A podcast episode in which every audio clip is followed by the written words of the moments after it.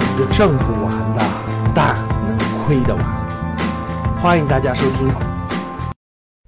假设这两个人，我举个案例啊，大家好理解。假设这两个人啊，假设这两个人同样的家庭背景，就两个年轻人吧，家里都是农村出生的，没有什么资产，家里也没什么钱，俩人都上上学，出来以后都到城市工作。对吧？每个人最开始都是一千来块钱，慢慢涨到了两千多、三千多、四千多、五千多。其中的 A 呢，小张呢，就是比较节俭，他就比较节俭。他这个这个这个小王呢，就花钱稍微大手大脚一点，其实本身也没多少钱，对不对？那这个小王呢，就有了钱就买个好点的衣服，有个人就买买个好点的鞋。然后呢，以前买的鞋是一百多块钱的。等下个月发了工资有高的，咱们买三百多块钱的。就他呢，小王就是把这个钱干嘛呢？慢慢随着增加，衣服买的越来越好。然后呢，呃，一有假跟朋友出去旅游啊，对吧？有钱了买个车呀，自行车买个好一点的呀，买个滑板呀。然后呢，慢慢慢的，然后随着工作有了钱，干嘛买个车呀？然后呢，等等等等吧，钱基本花在这儿了。随着慢慢慢慢的买了买了个房子，干嘛还还月供啊？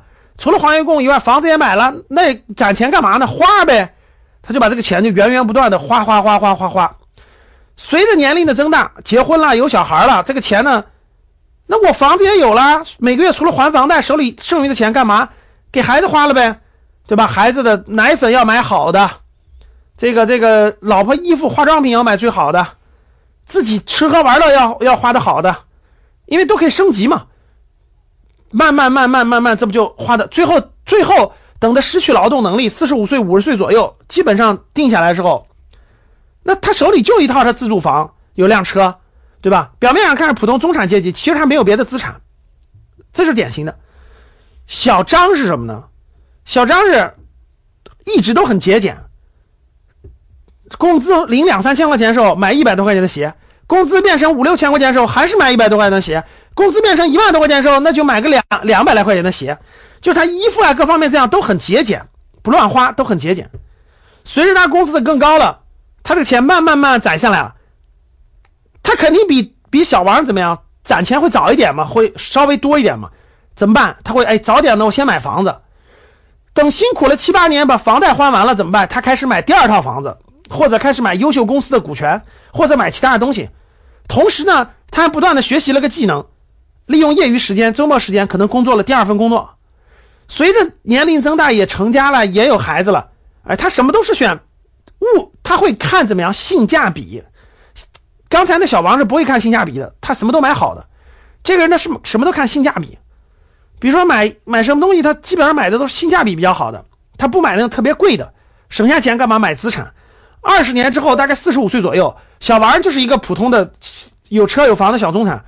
那小张呢？通过自己的积累，手里有两三套房，有一两百万的股票基金。这时候呢，这个小王到四十五岁不工作就没有现金流了，就他不工作就没有现金流了，必须必须去工作。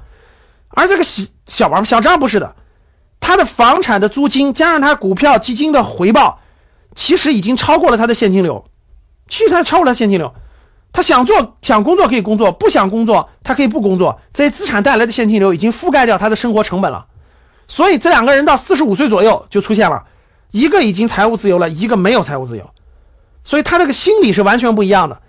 这个没有财务自由就很害怕生病啊，非常害怕生病啊，对吧？一生病收入就断了，一断了以后，那家里就会紧张啊。但这个就不会啊，他不怕呀，他不怕呀。对的，所以各位年轻人在年轻的时候，如果懂得控制欲望，就懂得控制欲望，特别是在你年轻的时候懂得控制欲望，减就不要乱花钱，把钱省下来买资产，你一定会越来越懂得财富的力量和财富的价值的。如果你不懂这个东西，其实很你的钱真的乱花掉了。我身边有很多这样的亲戚朋友，真的穿衣服干嘛花钱起来。那真是大手大脚，其实呢，根本都是负债，确实都是负债，没有花的该花的地方。今天的节目就到这里吧。